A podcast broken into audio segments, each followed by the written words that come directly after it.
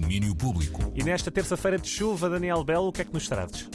Livros, André, queres melhor para um diazinho, para Então estar não. aqui à chuva? E olha, hoje só fala neste domínio das 11 uma pessoa, Rafael Galo, o escritor brasileiro que ontem foi distinguido com o prémio literário José Saramago.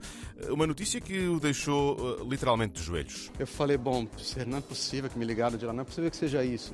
E eu liguei de volta, né, para a Guilhermina, que é presidente do júri. E quando ela me falou, eu, eu caí de joelhos assim no chão. Não é, não, não é força de expressão, isso não é uma imagem que eu estou inventando, não é porque eu sou escritor. É literal, eu caí de joelhos no chão e eu comecei a chorar, eu comecei a rir.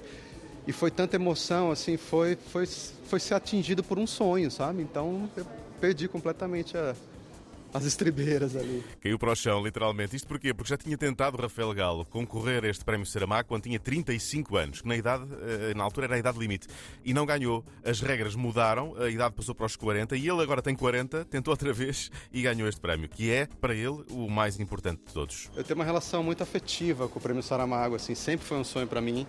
E como eu falei no discurso, eu já tinha tentado e eu já estava na idade limite da outra vez e agora felizmente mudou e eu pude concorrer de novo com esse inédito. E é uma dessas coisas difíceis de explicar, assim, talvez pela relação com os livros mesmo, de eu ter lido os outros vencedores, de serem autores favoritos meus, livros favoritos meus. Então, poder fazer parte disso também é como um garoto que é fã de uma banda, sonha com essa banda e de repente pode subir no palco e estar junto com essa banda. Eu acho que talvez seja a melhor imagem que posso ter. Boa imagem, Rafael, sim senhor. E o júri, o júri presidido por Guilhermina Gomes, contou com escritores que já tinham recebido o prémio como júris, como o Gonçalo M. Tavares ou o José Luís Peixoto. Escolheram este inédito do Rafael, Dor Fantasma, um livro sobre um pianista que é mais uma reflexão sobre o ser humano. O meu livro ele é, ele é, a história de um pianista de música clássica, o Rômulo Castelo, e como é comum às vezes em músicos né, de música clássica ou de concerto terem aquela busca por perfeição, aquela exigência muito alta, só que no caso dele é extremo.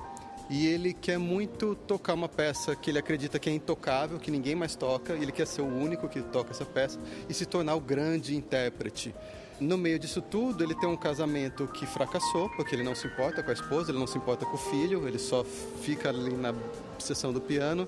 Só que ele sofre um acidente e ele tem a mão direita amputada, então ele já não pode mais ser isso que ele se focou inteiramente em ser. E ele também não consegue ser outra coisa, ele não consegue encontrar um outro sentido na vida, então ele entra numa espiral de derrocada. E é bastante sobre essa acho que essa rigidez assim de, das coisas, de você achar que tem que ser de um jeito e não não se abrir para os afetos, para diferentes formas de viver, de e com o outro, com as outras pessoas. Acho que é sobre isso o livro. Fica à vontade de ler, mas atenção, este Dor Fantasma só vai ser publicado em 2023 pela Porta Editora em Portugal e pela Globo Livros no Brasil. Mas se não for este, peguem noutro livro qualquer. É sempre uma boa estratégia para lidar com estes diazinhos de chuva. Eu, de qualquer maneira, André, daqui a pouco Uhum. trago outras coisas. Musiquinha, por exemplo. Vamos lá ver o que é que se ouve por aí. Muito bem, combinadíssimo. Daniel, um abraço e até já. Abraço. Domínio Público.